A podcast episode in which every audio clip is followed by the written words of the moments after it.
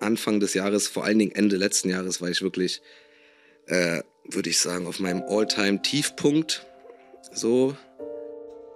Vor kurzem bin ich auf einen Podcast gestoßen. Ein Interview mit dem sehr erfolgreichen deutschen Comedian Felix Lobrecht. Und ähm, als die zweite Arena-Tour, das war Ende Oktober letztes Jahr, als die dann vorbei war, habe ich richtig gemerkt, wie ich äh, in so ein Loch falle. Der Felix Lobrecht ist Teil vom Podcast Gemischtes Hack, der erfolgreichste Podcast zu Europa. Und ähm, also ich weiß ja, dass ich Depressionen und Panik und die ganze Kacke habe. Das habe ich auch schon lange. Ich kann damit eigentlich umgehen, so einigermaßen. Aber es wurde dann das erste Mal so körperlich. Also ich war andauernd krank. Und dann habe ich halt irgendwie äh, so ein bisschen rumrecherchiert und mich dann einfach selber in eine Klinik eingewiesen zum 1.1. diesen Jahres. Oh. Und dann war ich äh, mit Unterbrechungen zum Arbeiten dreieinhalb Monate dort. Hm. Ich staune, als ich das im Podcast Hotel Matze höre. Öffentlich über seine Panikattacken reden oder eine Depression, das machen ja heute ziemlich viele Leute. Aber der Schritt danach, zu sagen, dass mir eine psychiatrische Klinik war, das kommt eher selten vor. Vielleicht, weil der Ruf der Psychiatrie nicht zuletzt durch Filme wie «Einer flog übers Kuckucksnest» oder «A Beautiful Mind» noch immer so schlecht ist. Und darum mache ich diesen Podcast. Ich möchte mithelfen, das Bild der Psychiatrie ein bisschen Kredit zu rücken. Und darum rede ich auch Laura. Mein Anliegen wäre einfach, dass man da ein bisschen offener darüber reden tut, dass das gar nicht so schlimm ist. Im Gegenteil, dass das eigentlich eher Stärke beweisen tut, wenn man sich das kann eingestehen kann, hey, es geht nicht mehr und ich brauche jetzt Hilfe. Wie sieht der Alltag aus in einer psychiatrischen Klinik? Wie kommt es zum Entscheid, sich selber freiwillig einzuweisen? Wie lässt sich der schlechte Ruf vor Psychiatrie verbessern? Auf diese Fragen suche ich in diesem Input Antworten. Ich bin Marielle Kreis.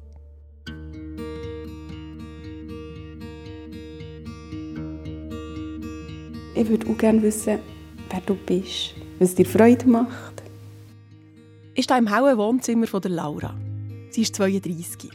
Einfach so ein bisschen gibt es hier etwas in deiner neu eingerichteten Wohnung, ähm, das dich sehr gut zeigt als Mensch, der du heute bist. Ja, ich glaube, da gibt es zwei Sachen. Mm, das sind einerseits meine Pflanzen. Ähm, das ist so ein, ein Hobby von mir geworden, gerade auch während der Zeit, wo ich äh, sehr depressiv war, weil die haben mir einen Grund gegeben, um am Morgen aufzustehen und den Laden müssen auflassen, damit sie Licht bekommen. Es ist nicht zu übersehen, ich habe schon gedacht, als ich durch die Wohnungstür kam, wow, da hat jemand einen echt grünen Daumen. Überall sehe ich gut genährte Pflanzen mit dicken Blättern in saftigem Grün. Eine grosse Monstera steht da, Hängepflanzen hat Schwiegermutterzunge. Sie scheinen sich hier wirklich sehr wohl zu fühlen. In dieser Wohnung, irgendwo im Zürcher Umland. Wo genau, das spielt für die Geschichte keine Rolle. Und genauso unwichtig ist auch der richtige Name von der Laura. Und das andere ist, äh, das sind meine Bilder. Ich male viel. Ich male sehr unterschiedliche Sachen. Und das ist auch etwas, was ich aus der Klinik mitgenommen habe und wo mir auch heute noch viel hilft. Ich frage Laura, ob sie mir eines von ihren Bildern zeigen würde. Klar, sagt sie und führt mich durch einen kurzen Gang in ein anderes Zimmer. Ah, oh, aha, okay, ach so, richtig, mit Leinwand und wow, wow. Vor uns stehen etwa 40 Leinwände, jede einzelne liebevoll in Posterfolie eingepackt. Grosse Leinwände, so eineinhalb mal eineinhalb Meter gross. Und Laura packt das vorderste Bild aus. Ich habe jetzt gar nicht geschaut, was da drunter kommt. Aber wir sehen es jetzt dann ein grauer Hintergrund, ein grosser weißer Farbsprutz im Zentrum und viele kleine weiße Spritzchen drumherum. Und auch rote jetzt. Alles wild durcheinander. Ist, ist das Datum drauf? 7.22. Ja. Wo, wo bist du gestanden denn im Leben? Ja, das war äh, ein paar Monate nach dem Klinikaufenthalt. Und ähm, ich bin dort noch dabei gewesen, mich irgendwie wieder einzufinden in dieser realen Welt, weil wenn man aus der Klinik rauskommt, ist das schon noch speziell. Ich war zwei Monate dort. Gewesen. Ich bin glaube zwei oder drei Mal bin ich heim übers Wochenende und sonst bin ich nur in der Klinik gewesen, also auch an Weihnachten, auch an Silvester. Ähm, und ich habe mich wirklich richtig wieder anpassen Ein Monat nachdem dass Laura das Bild gemalt hat, sitzt sie her und schreibt uns von Input ein Mail. Sie war in einer psychiatrischen Klinik und möchte zeigen, dass der Klinikalltag anders ist als die stereotypen Bilder aus Filmen von dunklen Spitalgängen und Zwangsjacken. Und darum bin ich da, weil ich mit ihr über den Klinikaufenthalt reden will. Über das Gute und das Schlechte, über das Schwierige und das Leichte. Die Zeit nach der Klinik. Und ganz am Anfang von unserem Gespräch die Zeit, das Leben vor der Klinik, wo bei der Laura prägt war von Angst und Isolation. Also ich musste mich immer überwinden, um rauszugehen. Ob das jetzt private Treffen waren, ob das war, dass ich arbeiten musste. Ähm, es hat eine sehr extreme Zeit gegeben, wo ich zum Beispiel im Bus wirklich nur ganz hinten hocken konnte und ich wusste, es kann niemand hinter mir stehen, der mir irgendetwas macht. Ähm, und wenn das nicht gegangen ist und ich aber gewusst ich muss jetzt auf den Bus, dann das bedeutet, dass ich äh, auf eine Panikattacke zulaufen oder auch wirklich dann effektiv eine habe. Ähm, mm, das hat halt auch zur Folge gehabt, dass ich zum Beispiel ähm, zuerst mal haben einen Joint rauchen oder ein Glas Alkohol trinken, bevor ich kann, können im Migros posten weil ich das sonst gar nicht geschafft hätte, weil meine Angst so groß war. Ähm, also es hat früh angefangen mit Schmerzmitteln, es sind irgendwann Schlafmittel dazugekommen, Alkohol war ein grosses Thema. Gewesen. Mit Medikamenten und mit Alkohol konnte ich halt wirklich meine Emotionen zurückhalten. Ähm, konnte ich weiterhin funktionieren, habe ich gearbeitet. 30 ist Laura dann, ihren Zustand schon über viele Jahre so, 10, 15 Jahre. Laura arbeitet dann in der Abteilung Digital Business von einer größeren Firma und merkt, der Lust auf Alkohol der kommt immer früher am Tag. Das Bedürfnis, sich auf die Nacht mit Schlafmedis abzuschießen, wie sie sagt, wird immer größer. Und dann ist irgendwann der Zeitpunkt gekommen, wo ich gemerkt habe, ich glaube, das funktioniert nicht mehr. Also ich mache Fehler. Ich habe eigentlich nur noch von Minute zu Minute gelebt ich konnte gar nicht weiter denken, das hat mein Kopf gar nicht zulassen. Ich habe, nicht, also ich habe wirklich schlichtweg nicht gewusst, wie ich den nächsten Tag soll überstehen soll, wie das soll funktionieren Und es war auch ein Punkt, wo meine Gefühle Welt komplett taub war, also ich eigentlich nichts mehr gespürt habe. Nur noch, wenn ich sehr viel Alkohol getrunken habe, dann sind Emotionen aufgekommen, positive wie negative. Aber sonst bin ich wie, ja, ich, ich sage dem so, ich bin wie tot innerlich. Der nächste Schritt ist für sie und die Psychologin, wo sie schon viele Jahre zugeht, klar gewesen. Ein stationärer Aufenthalt in einer psychiatrischen Klinik. Laura bekommt ein paar Adressen, informiert sich, liest selber eine Klinik aus, die sympathisch ist und läutet an. Sie hat Glück. Sie überkommt den Platz ohne lange Wartezeit. Laura ist eine von gut 75.000 Personen in der Schweiz, die im Jahr 2022 in der Psychiatrie war. Viele von diesen Leuten mussten lange warten, bis sie einen Platz bekommen haben, weil die Kliniken gefühlt endlos lange Wartelisten haben. Es ist ein grosses Problem dann kann man sich meistens nach langen, langen Leidensgeschichten endlich überwinden, sich eingestehen, dass man jetzt in die Klinik müsste und dann muss man warten. Manchmal monatelang. Das ist so, da tun mir die Leute wahnsinnig leid. Oder es braucht sehr viel Mut, so einen Schritt in den Weg zu leiten. Und dann wird man angemeldet in der Klinik, kommt auf eine Warteliste. Das heisst, wir können nichts versprechen. Es kann drei Monate gehen, es kann sechs Monate gehen. Das sagt Thomas Ide, er ist Facharzt für Psychiatrie und Psychotherapie und erklärt mir, welche zwei Arten von psychiatrischen Kliniken es in der Schweiz gibt. Ja, es gibt die sogenannten Akutstationen. Das sind in der Regel die öffentlichen Kliniken, ähm, wo Leute auch gegen ihren Willen hergebracht werden, wo oft sehr schwierige Situationen für alle Betroffenen sind.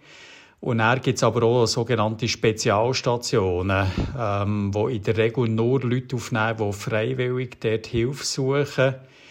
Und die Leute sind mehr wie im Hotel und haben dann ihre Therapien in der Klinik.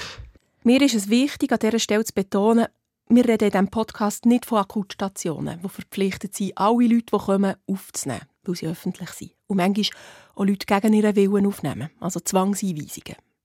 Wir reden in diesem Podcast vom freiwilligen stationären Aufenthalt in einer psychiatrischen Klinik, von Spezialstationen. Und derzeit Wartelisten lang. Nicht zuletzt auch, weil es zu wenig Personal gibt. Was ich auch immer erlebe, ist, die Leute sind wirklich so wie in einem Wartesaal. Sie warten und in diesen elf Monaten passiert keine Gesundung mehr. Und der geht dann auch wieder ganz viel Zeit verloren. Keine Gesundung und noch viel gravierender, vielleicht sogar eine Verschlechterung vom Zustand. Zum Glück sagt Thomas Seide, der Chefarzt ist von der Psychiatrie der Spitäler Frutigen, Meiringen, Interlaken. Zum Glück, sagt er, gibt es in der Schweiz doch mittlerweile eine rechte Vielfalt an relativ intensiven ambulanten Angeboten zum Überbrücken. Also eben Krisenbegleitung daheim, verschiedene Psychotherapie, Gruppenangebote, ähm, dass man dort schon auch gut schauen kann, was gibt es alles in meiner Region an Möglichkeiten, wo wir könnten helfen, gesunden. Aber der Weg ist immer noch schwierig und es ist oft ein Dschungel. Und eben, es geht auch, wenn man dann so bisschen, sich mal aus dem Schneckenhaus rauswagt, dann ist man natürlich schon sehr vielfühlig Abweisung gegenüber oder eben Wartezeiten gegenüber. Das ist sehr eine unglückliche Situation. Zurück zu der Laura. Etwa zwei Wochen hatte sie Zeit von dem Moment an, wo sie aufhören zu arbeiten, bis zum Eintritt in die Klinik, erzählt sie mir, Zeit, für mit ihrem Umfeld zu reden. Die grösste Überwindung war das Gespräch mit ihrem Chef. Ja, ich habe ihm natürlich jetzt nicht alles erzählt, aber ich habe ihm gesagt, dass ich in eine psychiatrische Klinik gehe und dass ich den stationären Aufenthalt brauche. Und wie hat er reagiert? Er hat sehr gut reagiert. Er war, glaube ich, schon ein bisschen überfordert aber was ja auch völlig okay ist. Also, wer wäre das nicht? Ähm, und er hat mir einfach von Anfang an gesagt, dass das Wichtigste sei, dass es mir wieder gut geht, psychisch. Und dass ich den Fokus auf das legen soll und kein schlechtes Gewissen müsse haben wegen dem Job. Von Gesetzes wegen hat Laura im Büro eigentlich nichts sagen. In einem Arbeitsunfähigkeitszeugnis muss kein Grund stehen. Aber sie hat ihren Chef informieren. Und ein paar wenige enge Bürogespendli, die Freunde waren. Und denen hat sie es gesagt. Die meisten Teammitglieder aber haben nichts Konkretes erfahren. Was ratet der Fachmann? Wie kommunizieren im Büro? Der Thomas Seide ist nicht nur Chefarzt der Psychiatrie, er hat auch noch ein Buch geschrieben, Ratgeber. Wenn die Psyche streikt psychische Gesundheit in der Arbeitswelt. Er ratet, bei jemandem, der eine Arbeitsstelle hat, mit einem Team, mit Vorgesetzten und sich dort wohlfühlt, raten wir prinzipiell immer zu Offenheit. Weil, wenn man nichts sagt, löst das leider ja auch etwas aus. Oder es ist ja dann meistens, die Klinik kommt in einer Phase, wo man schon länger krank ist, wo es schon länger nicht mehr gut geht, wo man vielleicht auch, so gut man es probiert hat zu verstecken, eben das gleich nicht immer gelungen ist und auch die anderen Teammitglieder manchmal Sachen haben müssen übernehmen und sie werden ja auch Sachen müssen abfangen während der Zeit, wo man krank geschrieben ist. Wenn man da offen ist, sagt der Thomas Seide, dann zeigt sich, dass Teammitglieder viel mehr bereit sind, das mitzutragen, als wenn sie nicht wissen, was los ist. Sie machen sich dann viel Gedanken. Und die Gedanken sind in der Regel noch kritischer als das, was wirklich ist. Und Offenheit ist auch wichtig für die Zeit nach der Klinik. Es ist ja auch nicht so, dass man vollständig gesundet aus der Klinik austritt und am nächsten Tag wieder 100% arbeiten Meistens geht die Gesundung länger als der Klinikaufenthalt war.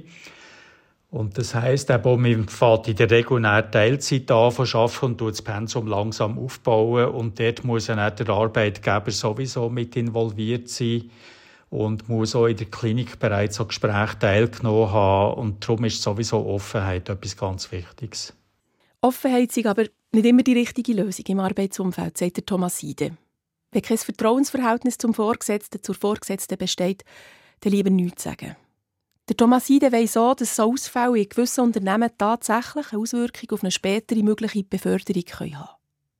Und Zurückhaltung in der Kommunikation empfiehlt er auch zuerst mal in einem Bewerbungsprozess. Vor allem dann, wenn eine künstliche Intelligenz eine Vorselektion macht. Dass man dann manchmal halt bei, auch bei diesen neuen Algorithmen, die rasch aussiebeln, dass man viel mehr ausgesiebelt ist und dass man dort eher zuwartet, bis ein gewisses Vertrauensverhältnis da ist für darüber zu berichten, eben, dass man eine manisch-depressive Krankheit hat und auch schon ist in der Klinik gesehen. Also man muss sich dort gleich so ein bisschen, und dort ist es so sinnvoll, sich zu beraten mit der Therapeutin oder dem Psychiater, wie man das in dieser Situation soll angehen soll. Wenn ihr noch mehr möchtet erfahren zu diesem Thema, ihr findet den SRF-Artikel mit dem Titel «Wie sage ich es meinem Chef?» Ich habe euch den Link dazu in die Show Notes von dem Podcast gesetzt. Genau wie auch der Link von der Stiftung Promente Sana. Promente Sana ist eine nationale Stiftung, die sich einsetzt für die psychische Gesundheit.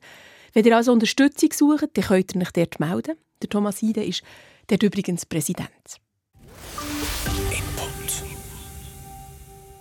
Kommunizieren im Arbeitsumfeld ist das eine.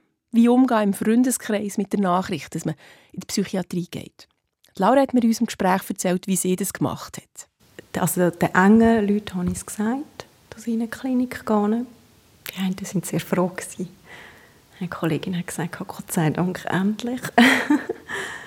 ähm, das ist mir sehr, sehr im Gedächtnis geblieben, die Aussage. Und dann hat es auch Leute gegeben, Bekannte, wo ich es gar nicht gesagt habe, wo ich irgend, ja, ich sage jetzt mal, eine Ausrede gebracht habe, wieso dass ich dann und dann keine Zeit habe. Und das ist aber wie für mich auch okay gewesen. Also ich glaube auch, man muss es nicht jedem sagen. Aber es ist sehr befreiend, das auszusprechen. Erleichterung bei ihr, Erleichterung auch bei vielen Freunden, aber bei anderen auch eine Nachricht aus heiterem Himmel. Also weil ich halt auch wirklich gut in dem bin, Sachen zu vertuschen. Ich habe das schließlich ja jahrelang geübt. Also ich habe das gut. Und natürlich sind sie dann überrascht, ja. Bis sie das einfach nicht gedacht hätten. Oder Psychiater Thomas Seide plädiert für Offenheit im Freundeskreis. Wir Menschen sind soziale Wesen. Wir werden getragen von unserem Freundeskreis. Wir werden hoffentlich auch getragen von unserer Familie. Und auch dort ist in der Regel Offenheit ist sehr etwas Wichtiges. Freunde können eben nur unterstützen, wenn sie wissen, was ist. Ähm, Familie, wie seht ihr das dort mit der Kommunikation? Auch bei der Familie würde ich in der Regel zur Offenheit tendieren.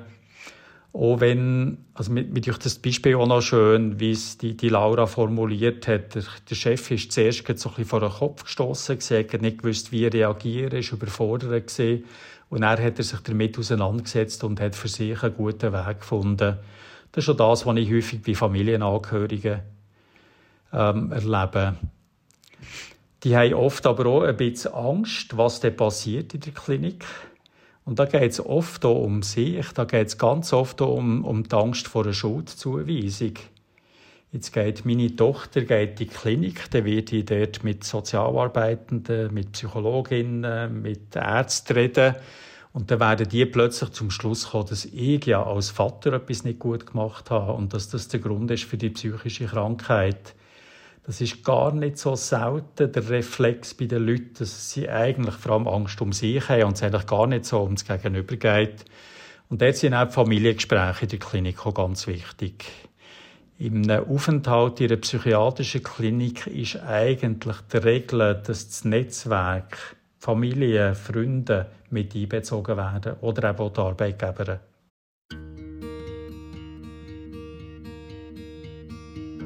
Im Dezember 2021 läuft Laura durch die Türen einer psychiatrischen Klinik. Nicht von kaltem Betonbau, mit in einem städtischen Unispitalkomplex. Die Klinik ist in einer Kleinstadt in der nördlichen Deutschschweiz ein paar Läden hat es dort, ein paar Restaurants, ein Fluss, viel Grün ringsherum. Die Klinik selber die wirkt wie ein Hotel. Der Laura ein Einzelzimmer eher wie ein Hotelzimmer. Äh, jetzt nicht irgendwie luxuriös oder so, aber völlig in Ordnung. Von dem her hat das Pass gehabt. Und mir ist das persönlich auch sehr wichtig weil ich glaube, wenn ich so in so einem Spitalsetting gewesen wäre, dann hätte mir das nicht so gut getan.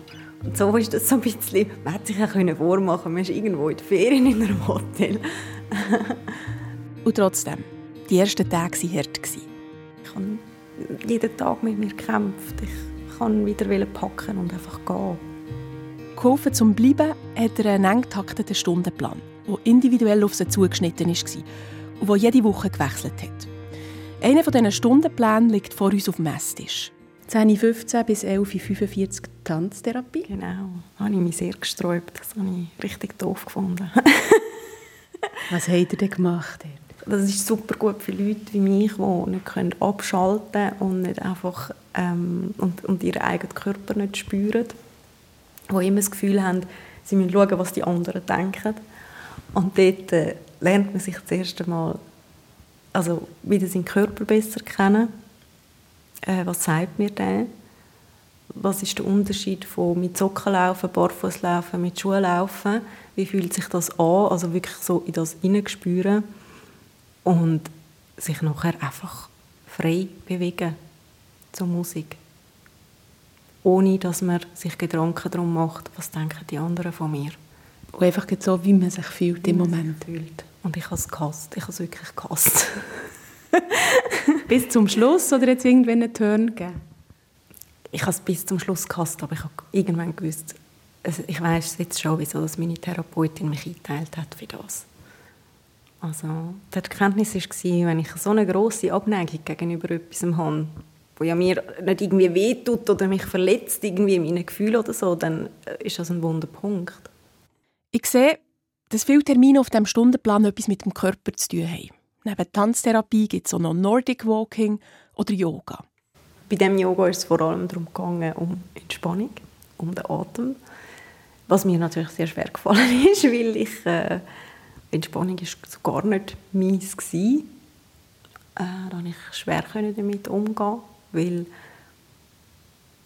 das Problem ist, sobald man in die Entspannung kommt, dann kommen Gedanken. Und das habe ich halt vorher sehr lange Zeit immer verhindert, indem ich immer vom einen zum nächsten gesäckelt bin. Und deswegen ist das schwierig für mich, ja. Jeden Tag ein gemeinsames Mittag und ein gemeinsames Nacht mit den anderen PatientInnen und Ergotherapie steht auf dem Plan. Dort wird bastelt, töpfert, Körper geflochten, Specksteine geschliffen. Sachen, die man mit den Händen macht. Hast du es auch gehasst? Nein, Nein das habe ich nicht gehasst. Ich bin aber lieber in die Kunsttherapie gegangen. Bei der Kunsttherapie ist es einfach darum gegangen, den Kopf auszuschalten, zu malen, was man spürt. Neues ausprobieren, die eigene Erwartungshaltung ablegen und aufhören, alles perfekt machen.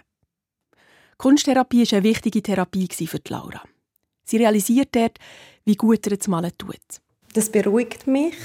Es hilft mir, meine Emotionen ein bisschen zu deckeln, wieder zu sortieren. Und es hilft mir einfach bei der Verarbeitung von gewissen Situationen, die mir schwerfallen. Auch sehr wichtig für Laura sind die Einzeltherapie und die Gruppentherapie mit einer Psychologin oder Psychiaterin. Je zwei Stunden pro Woche.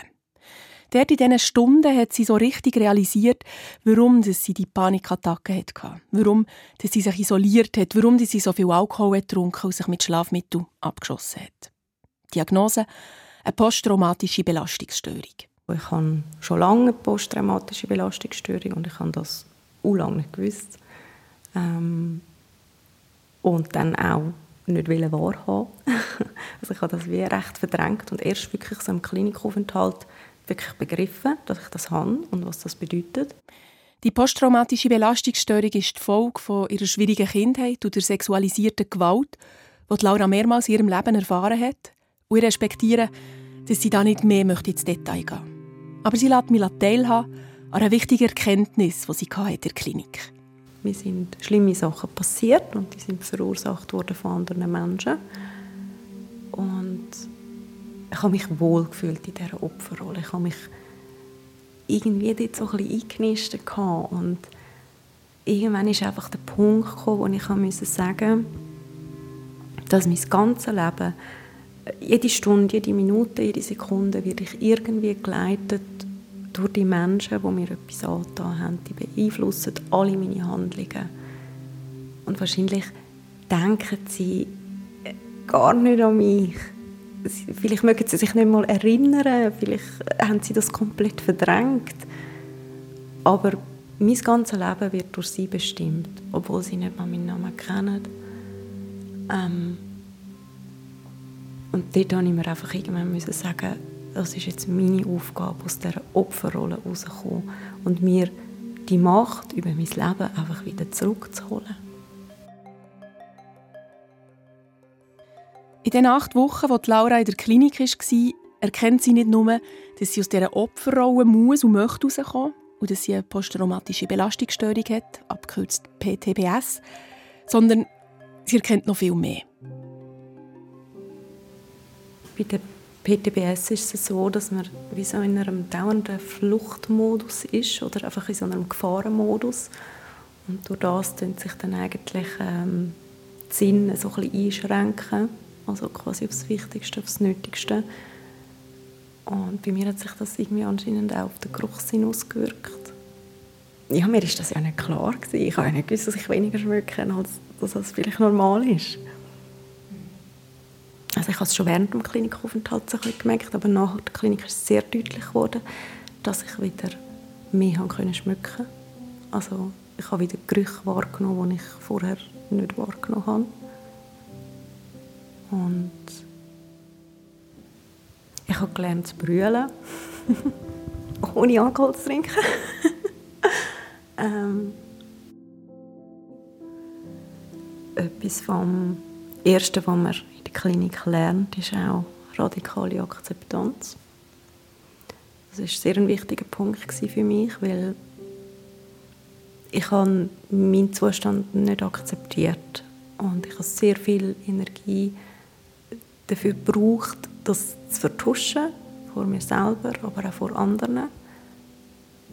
Und wenn man das anfängt zu akzeptieren, dann kann man die Energie verwenden, um wieder gesund zu werden und zum Schritt für Schritt aus dem herauszufinden.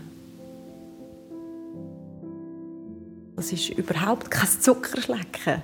Es ist wirklich anstrengend. Und wenn man so den Wochenplan von dem hört oder den sieht, denkt man so ein bisschen so, ja, es ist ein bisschen wie Ferien. Ich gehe ein bisschen Physio, ich mache ein bisschen Nordic Walking, mache ein bisschen Yoga. Ähm, aber all das zusammen mit der Gesprächstherapie löst extrem viel in einem aus.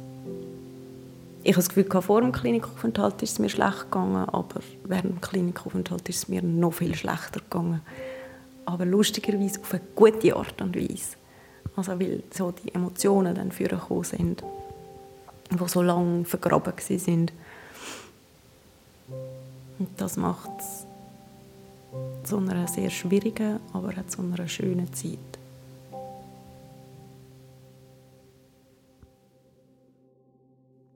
Es ist nicht selbstverständlich, dass Menschen in der Öffentlichkeit so offen und ausführlich, so detailliert über ihren Aufenthalt in der Psychiatrie reden. Zwar reden wir heute schon ziemlich offen über unsere psychische Gesundheit, Depressionen oder Panikattacken, aber der Schritt danach, über einen Schritt danach zu reden, die Klinik, der fällt vielen Betroffenen und Angehörigen schon schwierig. Zu gross ist das Stigma rund um Psychiatrie, zu negativ das Bild in der Gesellschaft von einem stationären Aufenthalt. Der Psychiater Thomas Ide der weiss, welches negative Bild es ist und woher es kommt. Das sehr prägende Bild halt von wirklich dem Film «Einer flog übers Kuckucksnest», wo glaube sich sehr einfach eingebrannt hat bei ganz vielen Leuten von einer Psychiatrie, was schon heisst, eben dort sind Leute, die ganz schwer krank sind, die sich selber nicht als krank wahrnehmen, wo die Behandlungen auch ganz schwierig sind, wo viel mit Zwang geschaffen wird. Auch die Berichterstattung in den Medien spielt da rein. Berichte über Zwangseinweisung oder, ein grosses Thema in den letzten drei Jahren, wo Recherchen von SRF angestoßen haben, Fälle von ritueller Gewalt in Psychiatrien. Mind Control, sagt man dem.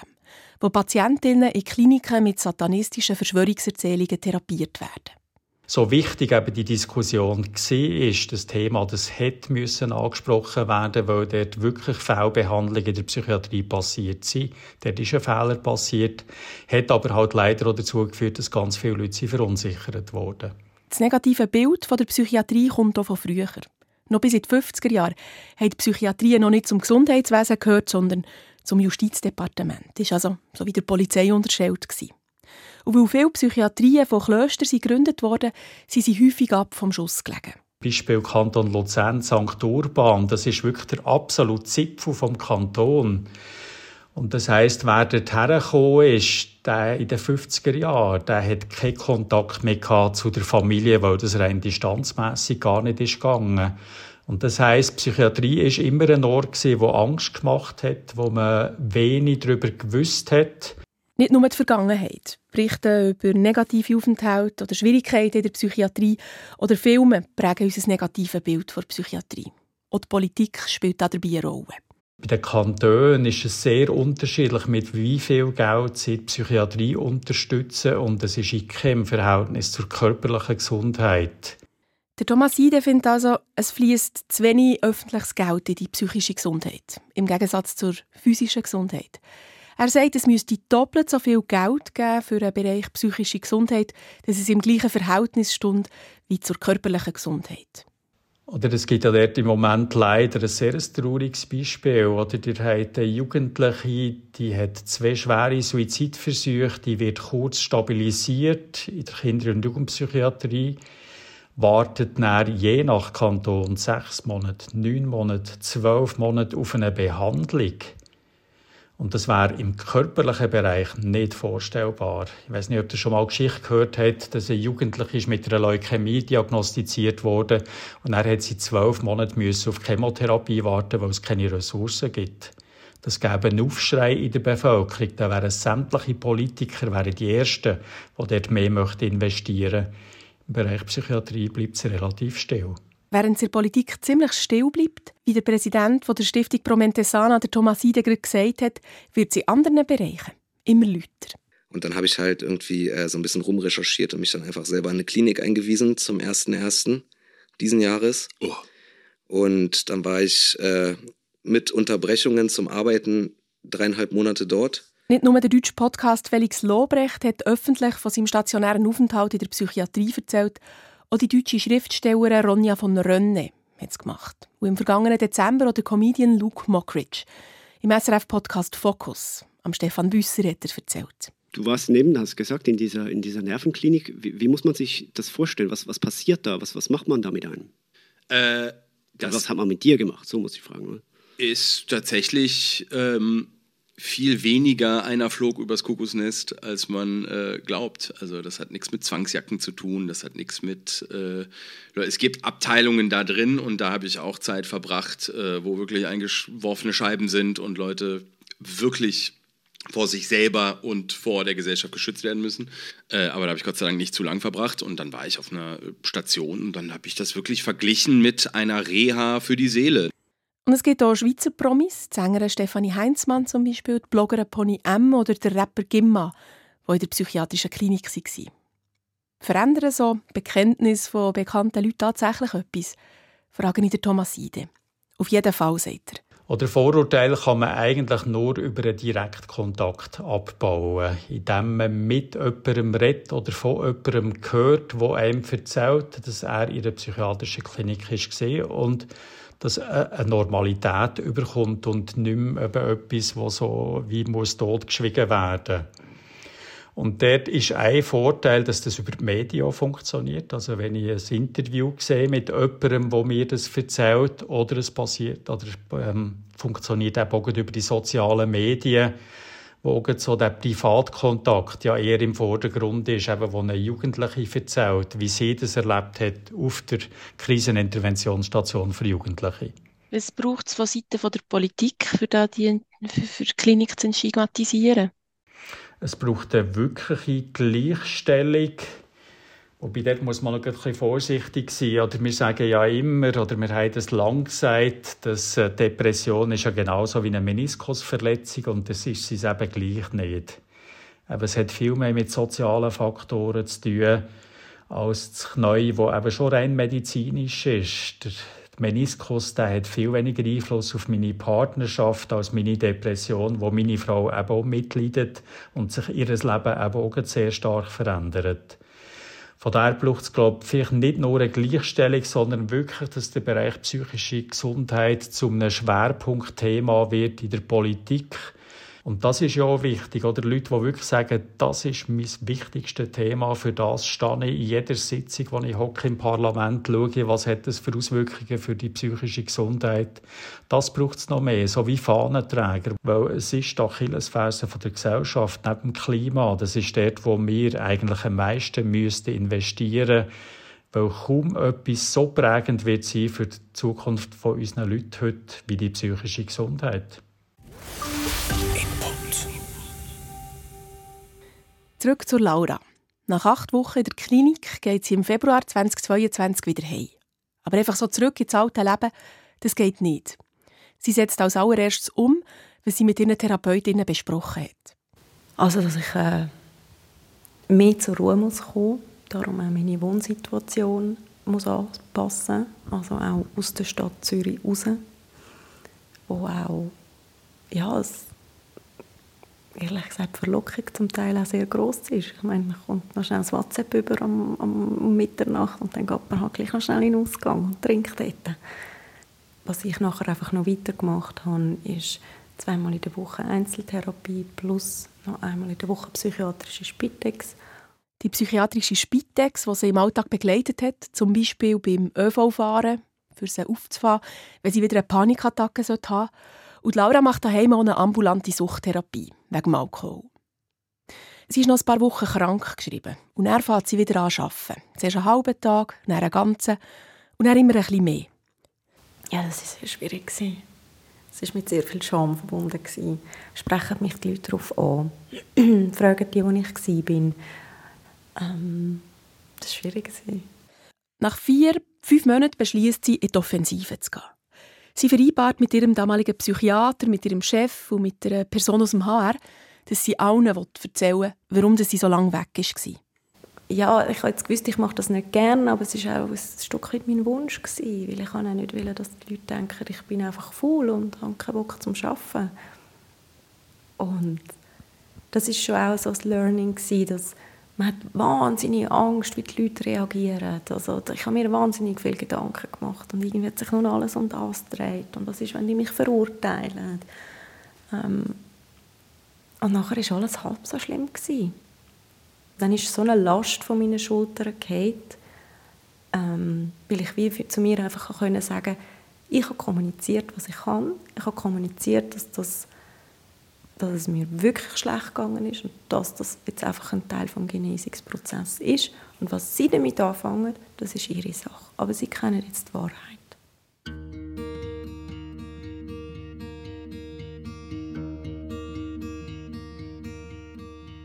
Aus der Klinik kommen, das heisst nicht, dass von einem Tag auf den anderen alles gut ist, sagt Laura.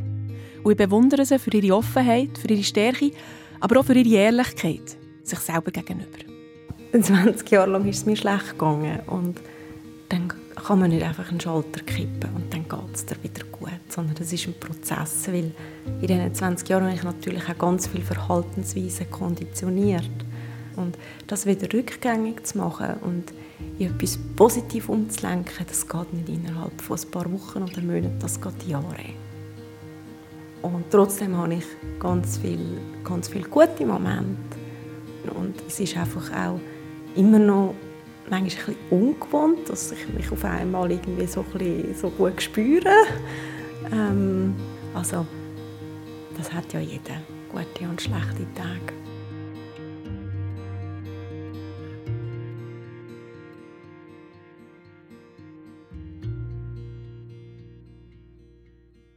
Das war der Input.